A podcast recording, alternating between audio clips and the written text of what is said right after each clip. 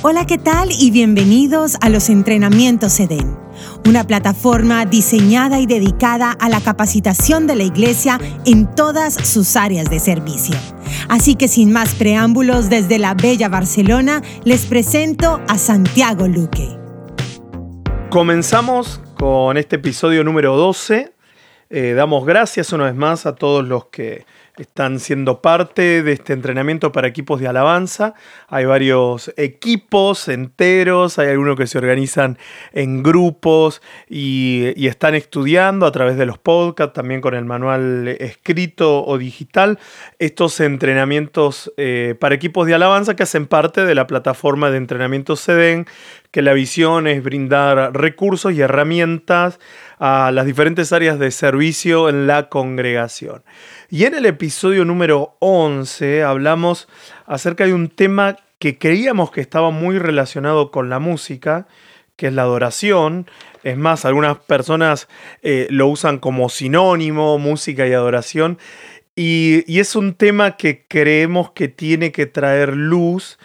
Y, y volvemos a decir que no es un punto final sobre un tema, sino que lo que queremos generar es que en las semanas siguientes cada uno pueda dar su opinión, que podamos estudiar juntos, que nos despierte el interés, que recordemos versículos bíblicos, ¿por qué no? Que debatamos, que meditemos.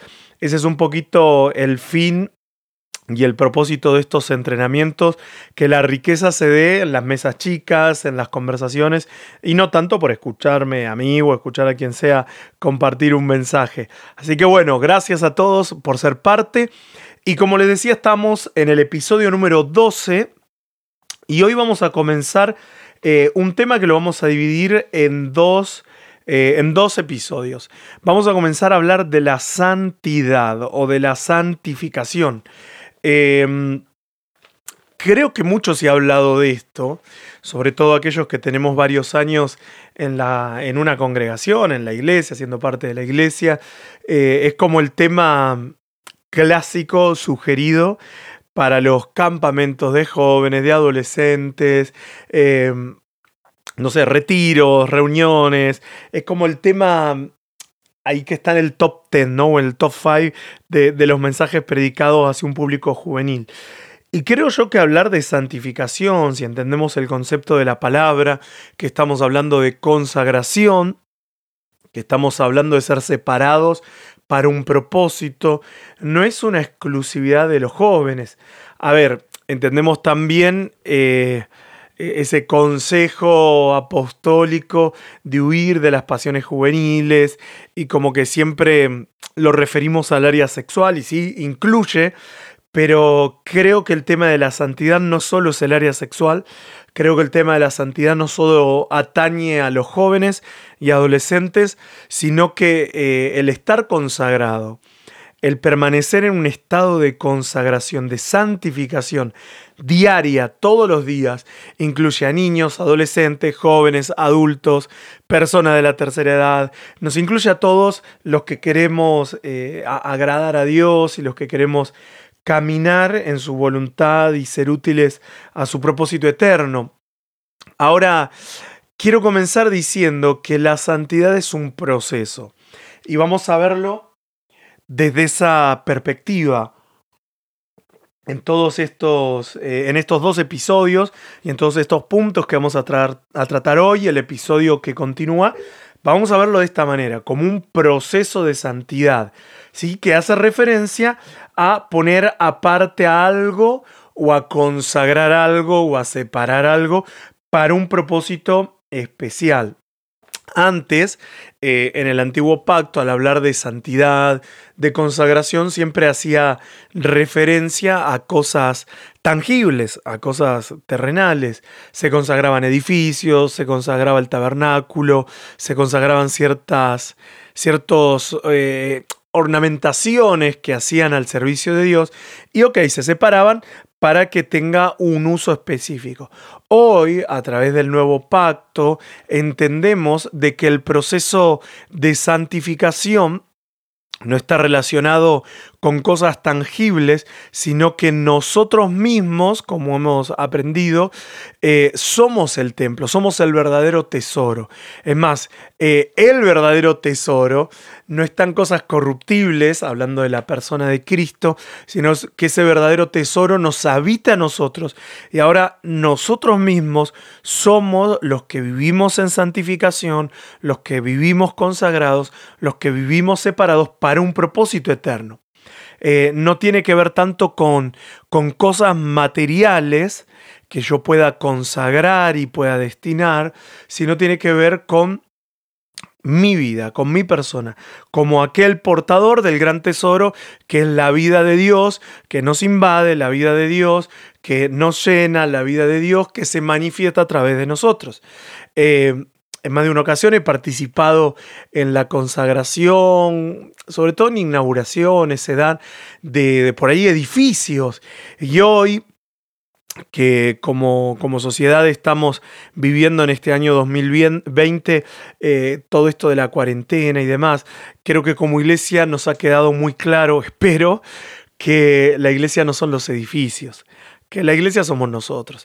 Entonces, hoy podemos tener un edificio, mañana nos pueden prohibir reunirnos en un edificio y los que tenemos que vivir una vida de consagración somos nosotros.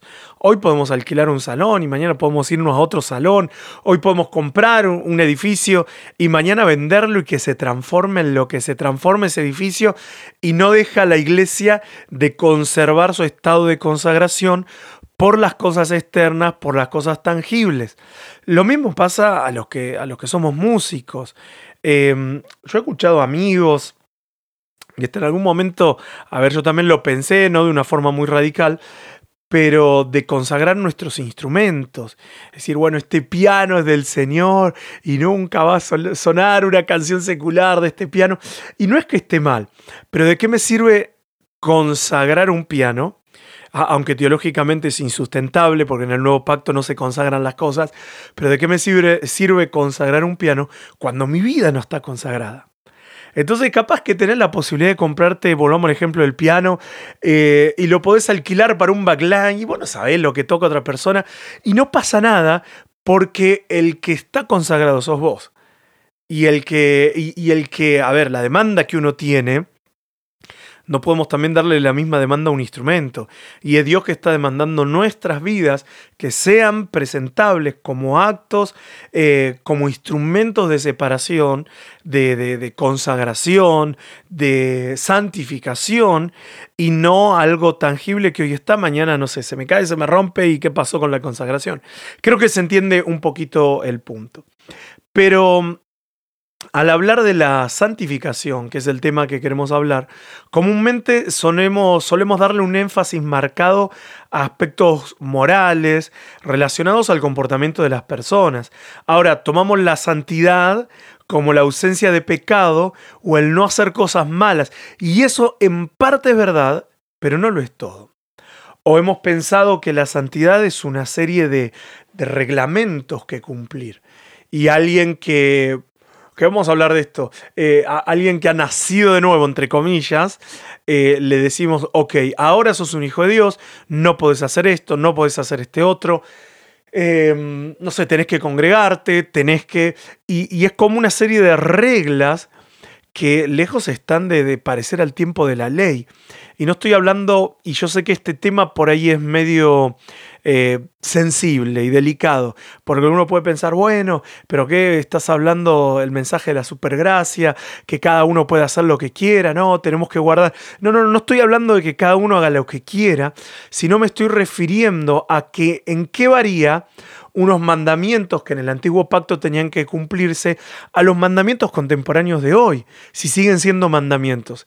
Y siguen siendo cosas, y esto lo invito a que podamos leer todos el libro de Romanos, que humanamente es imposible cumplir. Eh, y sé que me escucha gente de diferentes denominaciones, de diferentes eh, creencias. Me ha tocado compartir algo esto y miren, tengo en la mente tres ocasiones de gente que se me acercó a hablar del sabbat, de, de los pecados, como que hay una diferencia de pecados, ¿no? De los pecados que sí Dios perdona y los pecados que Dios no perdona, y cosas que han em, han salido del argumento bíblico y más sido un argumento denominacional. Y yo invito a que podamos leer las escrituras, a que nos sumerjamos y, agradecemos a Dios por las personas que nos enseñan y creo que debemos el honor, el respeto, la honra a todas esas personas, pero también hay una responsabilidad personal de, poder investigar en las escrituras, de poder preguntar si es necesario, no entiendo esto eh, que dice la escritura, cómo va con el mensaje, que, hablamos en nuestra denominación o en nuestra congregación. Y creo que eso es sano y debe darse esos foros, deben darse esos espacios, porque muchas veces son cosas que hemos extraído versículos bíblicos descontextualizados y hemos hecho un dogma, hemos hecho una doctrina que nada tienen que ver con el espíritu integral de las escrituras. Eh, yo me acuerdo al hablar de la santidad y la santificación, eh, versículos como eh, seguir la paz con todos y la santidad sin la cual nadie verá al Señor, Hebreos 12, 14. Y, a ver, alguien bien intencionado, por ahí me acuerdo de un líder mío que, de, mi adolescencia que me dijo estas palabras. Recordad que la santidad, sin la cual nadie verá al Señor, o, lo que dice el Salmo 24, ¿quién subirá al monte de Jehová y quién estará en su lugar santo?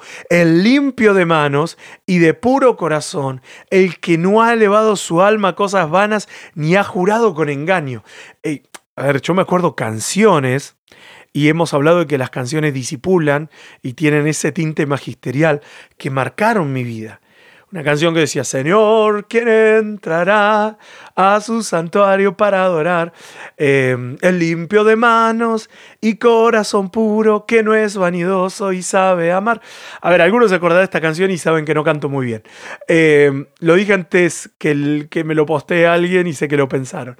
Pero a mí me limitaba a la hora de, entender mi vida de adorador, decir, en mis manos no están limpias. Eh, y el que esté libre de pecado tire la primera piedra, ¿no? Porque todos tenemos algo que, que ensucian nuestras manos, que han ensuciado nuestras manos.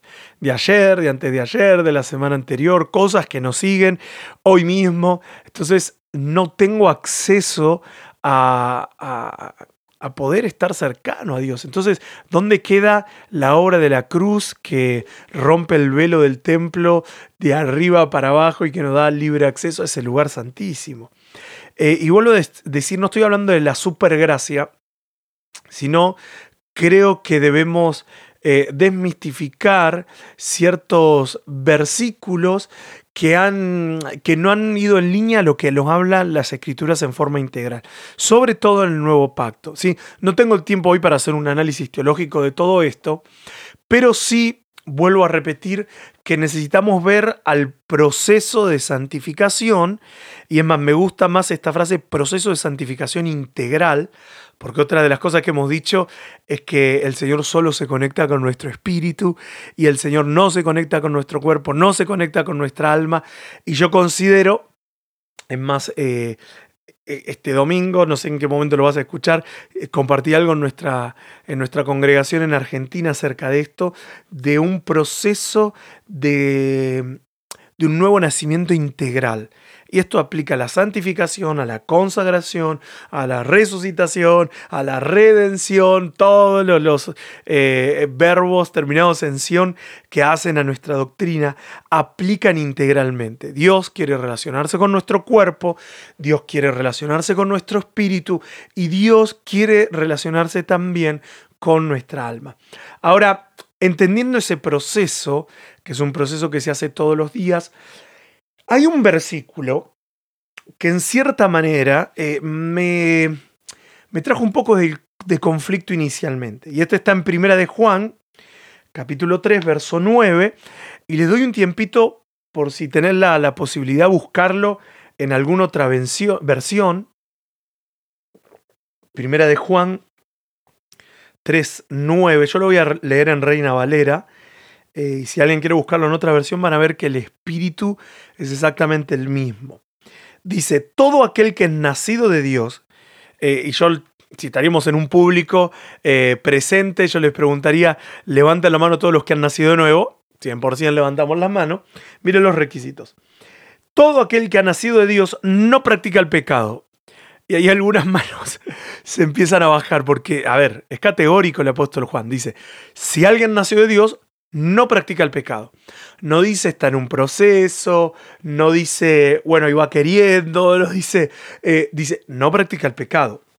Porque la simiente de Dios permanece en él y no puede pecar. Porque ha nacido de Dios. Si no te quedó claro que está hablando de un nuevo nacimiento, lo repite al final. Entonces hay dos características de aquellos que han nacido de nuevo. No practican el pecado, número uno. Número dos, aunque quisiera, y esto es una ley de la naturaleza, aunque quisiera como la simiente, la naturaleza, la semilla de Dios está en él, aunque quisiera pecar no puede, porque ha nacido de nuevo. Qué desafiante y qué impresionante este versículo que nos deja el apóstol Juan. Apóstol que fue considerado el, el discípulo del amor, el apóstol del amor, que se le revelaron tantas cosas que hasta el día de hoy las estamos esperando. Em, podría esperarme una, una descripción tan categórica de Pedro, que siempre Pedro ha sido una de cal y una de arena, ¿no? Eh, podría esperarme alguna definición tan radical del apóstol Pablo, que era, a ver, un poco nos lo describen como alguien de un temperamento bastante colérico y confrontativo, pero es Juan el que nos lo está diciendo, el apóstol del amor. Nos está diciendo aquel que nacido de Dios no practica el pecado. Número dos, no puede pecar. Ahora, para entender este versículo, y es un poquito lo que vamos a intentar explicar hoy, dejemos este versículo ahí, colgadito en una percha, vamos a volver. Y em, quiero hablar de una frase que en este tiempo la he escuchado, la vengo escuchando hace como cuánto, hace como 10 años atrás, pero en este tiempo parece que resurgió. Y es la frase cultura de reino. Eh, y parece, a ver, se entiende, o cultura, a ver, sinónimos, cultura del evangelio, cultura de, cultura de adoración también.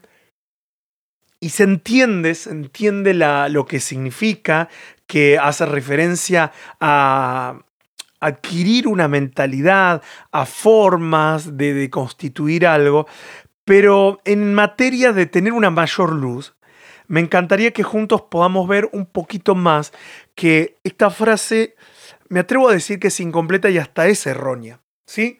Cultura de reino o cultura de adoración o cultura del evangelio. ¿sí? Vamos a, a describirlo un poquito. Cultura, ¿qué es cultura? La cultura es un conjunto de conocimientos, de pensamientos, de ideas, de tradiciones que caracterizan a un pueblo, a una cultura social o a una época. Yo en lo personal soy argentino y tengo mi cultura argentina, aunque la verdad no soy muy de, añadirme a las culturas, pero en general los argentinos tenemos una cultura. Tenemos una cultura en nuestra manera de comer, nuestra manera de vestirnos, nuestra manera de hablar que es totalmente diferente a todo el mundo habla hispano. Eh, nuestras expresiones, nuestro lunfardo, nuestra música, eh, etcétera, etcétera, etcétera. Y ahora cada país, cada, aún dentro de un país hay como diferentes subculturas y cada uno tiene una cultura. Y esa es una cultura, son tradiciones, son costumbres. Ahora, eh, la palabra cultura viene del latín que significa, y como sinónimo lo tenemos a cultivo. Es decir, que una cultura se cultiva. Una cultura puede ser impuesta o puede aprenderse. Mire, yo les he contado que eh, ya hace, bueno, en realidad ya hace un año que estamos viviendo con nuestra familia en España. Nuestras hijas, que las he presentado en episodios anteriores, tienen 11 y 9 años. De acá 3, 4, 5 años. Para colmo nosotros vivimos en Cataluña, que Cataluña es una cultura totalmente diferente a la española. Es más, si vos le querés hablar eh, o insultar al, catalán, le decís, vos sos un español, y es como un insulto, ¿sí? Todo este movimiento independentista, etcétera, etcétera. Pero el catalán habla su idioma, Nuestras hijas en la escuela han tenido, todavía no lo manejan a la perfección, pero han tenido en este año que incorporarse al idioma catalán, que hemos comido comida catalana, la, dieta mediterránea, eh, hablan de una manera, escuchan una música de una manera, es su mentalidad de una manera. Y yo sé que mis hijas, tarde o temprano, van a adquirir esa cultura porque vivimos en este contexto. De acá 3, 4 años, cuando yo les presente eh, a, nuestras, a mis hijas, y esperemos que sigamos con estos podcasts, con las diferentes series y episodios, eh, y van a hablar como catalanas, van a comer como catalanas, van a pensar como catalanas, van a vestirse como catalanas. Ahora, incorporaron una cultura nueva, pero indefectiblemente, por más que el día de mañana hagamos... Eh, seamos naturalizados españoles y hagamos, no sé, nuestra documentación española, ellas siempre van a ser argentinas. Siempre van a tener su pasaporte azul y sus raíces, su esencia, su naturaleza va a ser argentina, por más que exteriormente eh, representemos otra cultura. Lo mismo puede pasar si entendemos que el Evangelio, que el reino, que eh, la vida de adoración, de obediencia, es una cultura. Exteriormente puedo aprenderme el mensaje y sobre todo el mensaje del nuevo pacto, puedo aprendérmelo, puedo aprenderme las canciones del nuevo pacto, eh, las canciones del reino, la mentalidad del reino, pero, y acá, eh, ahí está, eh, segunda de Corintios capítulo 5, 17, necesitamos reconsiderar las palabras de Pablo, que nos dice, de de al modo que si alguno está en Cristo, nueva criatura, creación, naturaleza, es las cosas viejas pasaron, y aquí cuántas. Todas son hechas nuevas. Lo que experimentamos en nuestra vida es un cambio de gobierno de naturaleza, de creación. ¿sí? Es por eso que me gusta más el término naturaleza de reino, del evangelio, de como quieras llamarlo, en vez de cultura. Nuestra naturaleza en esencia siempre fue la naturaleza de Dios, que ha sido corrompida por la naturaleza del hombre. Todos tenemos una naturaleza eh, pecaminosa. Por eso es que Génesis 3.15 dice Dios a Satanás, pondré enemistad entre ti y la mujer, entre tu simiente y su simiente, ella te herirá en la cabeza y tú le herirás en el calcañar. Simiente significa, y en la misma palabra que significa semilla, que hace referencia a naturaleza. Hay una naturaleza en nosotros que ha invadido la naturaleza de Dios. La naturaleza de Dios siempre estuvo desde un origen y ha corrompido la naturaleza de Dios, que es la naturaleza humana. Eh, es por eso que Pablo dice en Romanos 7, de manera y parece un trabalengua, que ya no soy yo quien hace aquello, sino el pecado que mora en mí. Está hablando de la naturaleza eh, humana. Y yo sé que en mí, esto es, en mi carne, no mora el bien, porque el querer, el bien está en mí, pero no el hacerlo, porque no hago el bien que yo quiero, sino el mal que no quiero, eso hago. Todos tenemos una tendencia hacia el mal. Todos tenemos una tendencia eh, y a ver, habrás escuchado este ejemplo y, los que somos papás lo hemos vivido más que escuchado, que le decís a tu hijo, no toques esto y es, parece que le prendiste una alarma a tocarlo, tocarlo, tocarlo. Eh, y vi que hay unos experimentos sociales, vi hace poco en las redes, eh, que ponen un plato, no sé, de galletas o, de chocolate y le dicen a los hijos no lo toques y dejan una cámara filmando y se van. Es bastante macabro, ¿no? Pero saca la naturaleza del hombre y los niños tarde o temprano terminan comiendo lo que no tenían que comer o lo que el padre le había dicho que no coman. Entonces vos decís, ¿cuándo les enseñé a desobedecer? ¿Cuándo les enseñé a mentir? cuando les enseñé a que le echen la culpa de, sus actos o de sus acciones a un tercero. Es porque la naturaleza del hombre siempre es así. Ahora es interesante, decía que desde siempre nosotros somos portadores de una naturaleza divina. La naturaleza divina es nuestro origen, es lo que nos hace seres espirituales. Gálatas 3:16 dice, a Abraham fueron hechas las promesas y a su simiente. No dice a las simientes como si hablase de muchos, sino como de uno. Y a ti y a tu simiente, la cual es Cristo. Ahora no solo somos portadores de esa tendencia hacia el pecado, sino también somos portadores de la vida de Cristo. Y esa es nuestra naturaleza, esa es nuestra simiente, esa es nuestra semilla. Es por eso que todo lo puedo en Cristo que me fortalece. Claro, si quiero cambiar y vivir en santidad desde mi naturaleza humana, voy a caer en un error. Porque humanamente siempre voy a volver hacia el mal.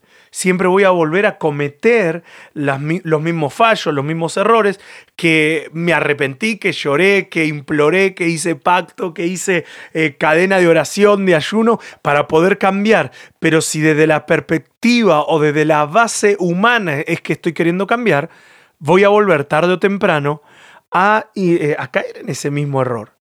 Ahora necesito hacerlo desde esa nueva naturaleza que es la vida de Cristo.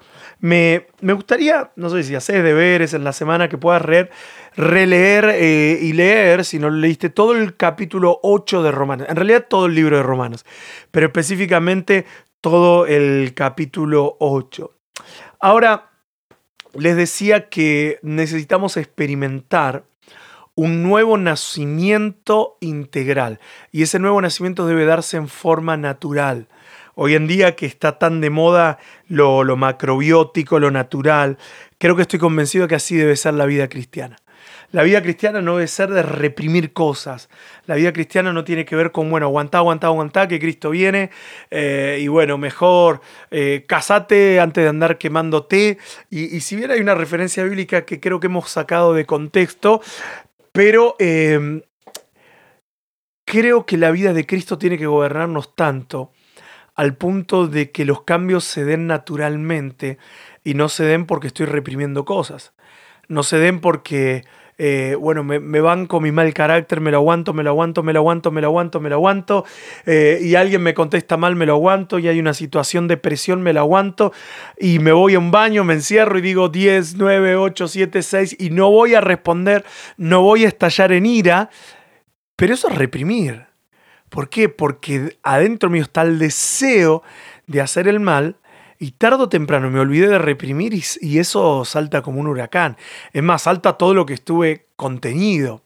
Fíjense, y, lo sabemos también de memoria, Gálatas 5, que nos habla desde el verso 19 de las obras de la carne y del fruto del Espíritu.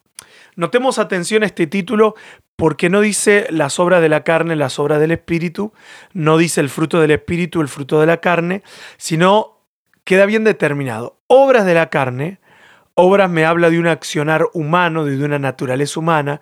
Yo puedo cambiar a través de mis obras, pero no se trata acá de, reprimir ni cambiar, ni autosuperación, ni, ni, tampoco una mala interpretación del dominio propio, eh, ni, ni castigarse, ni flagelarse.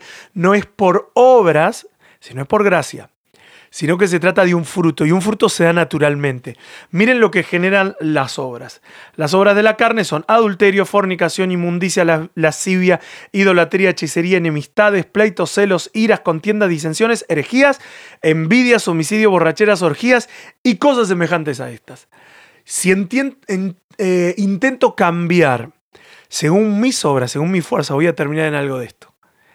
Ahora, cuando todo se da en un fruto, el verso 22, más el fruto del Espíritu es, lo hemos estudiado, ¿no? Amor, gozo, paz, paciencia, benignidad, bondad, fe, mansedumbre, templanza, contra tales cosas no hay ley.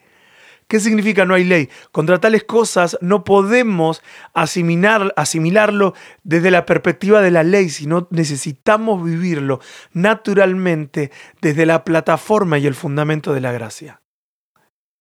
No podemos tratar cambiar porque me autoobligo a cambiar, sino lo natural tendría que ser la obra de Cristo fluyendo en mi vida y naturalmente eh, Cristo se va manifestando y naturalmente digo, ¿qué pasó con mi mal carácter? Porque en esta situación yo hubiera reaccionado mal, pero ahora estoy reaccionando bien. Y comienzo a dar fruto de amor, comienzo a dar fruto de paz, de paciencia, benignidad, fe, templanza, etcétera, etcétera. Eh, los frutos no se pueden forzar. Los frutos no necesitan una motivación externa, no necesitan ayuda humana. Damos frutos de lo que está pasando internamente. Fíjense que dice el fruto, no los frutos. El fruto es Cristo, es esa vida, es esa naturaleza que nos invade, que portamos, que se expresa a través de amor, gozo, paz, paciencia, pero es uno el fruto. Y damos fruto de lo que está pasando internamente. Así como una planta de limón, de limones, nosotros, si estamos experimentando la vida de Cristo, vamos a dar la vida de Cristo. Y ahora sí volvemos a 1 Juan 3.9. Todo aquel que es nacido de Dios no practica el pecado. Claro, porque está experimentando todos los días el proceso del nuevo nacimiento. Esto es un, arte de depuración un arte de como aquel eh, escultor que ve una, una piedra y la comienza a tallar y comienza a sacar todos los desperfectos y hace una obra artística de lo que antes no había al sacarle todas las imperfecciones se deja a la luz y comienza a manifestarse una obra artística. Y eso es lo que somos. Somos la obra maestra del Señor. Él es el escultor. Él quiere sacar todas esas impurezas, pero no a través de mis esfuerzos humanos, sino que a través del nuevo nacimiento que se da todos los días. Es por eso que las misericordias de Dios se renuevan todas las mañanas, porque necesitamos todos los días experimentar ese nuevo nacimiento. Y dice, no practica el pecado, dice Juan, porque la simiente de Dios permanece en él. Necesitamos permanecer en Cristo, en esa naturaleza que nos invade. Y no podemos pecar porque somos nacidos de Dios. Claro, ¿cómo vamos a pecar? Si hemos nacido, si hemos quitado todas esas impurezas, si la obra de Cristo ha hecho una obra tan profunda que eso es la verdadera libertad que podemos experimentar. La libertad no es saltar, yo soy libre y correr de un lugar a otro y hacer el trencito en un auditorio, sino la verdadera libertad es ser libre de ese pecado que nos domina, no por mis propios méritos, no por mi fuerza de voluntad. Miren, por fuerza de voluntad hay gente afuera que es mejor persona que nosotros. Hay gente afuera que ha dejado de fumar, que ha dejado de drogarse, que ha restituido su familia.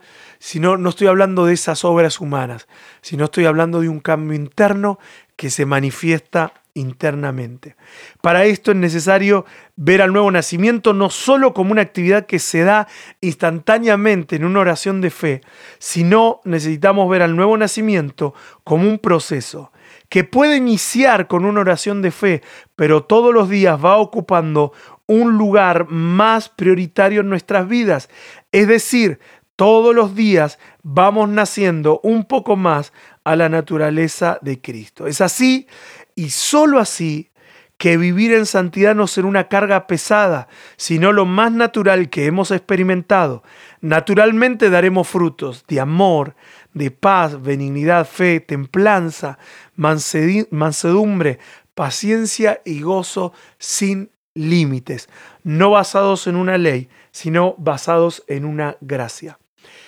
Yo quiero pedirle al Señor que nos pueda dar el tiempo, la decisión intencional de poder meditar en estas palabras, de que mi vida no sea una vida resultado de la autosuperación, porque hay diferentes técnicas que ni cristianas son que me pueden ayudar a eso, sino que mi vida y mi caminar en santidad sea resultado de lo que está pasando internamente, eh, adentro nuestro. Cristo en nosotros es la esperanza de gloria. Y Cristo busca manifestarse y que todas nuestras acciones sean una manifestación de que estoy caminando en un camino de santidad. Muchas gracias por estar. Nos vemos en nuestro próximo episodio. Chau, chau. Muchas gracias por acompañarnos y ser parte de los entrenamientos EDEN. Para más información, dirígete a los links que aparecen en este podcast. Nos vemos en breve en una próxima ocasión.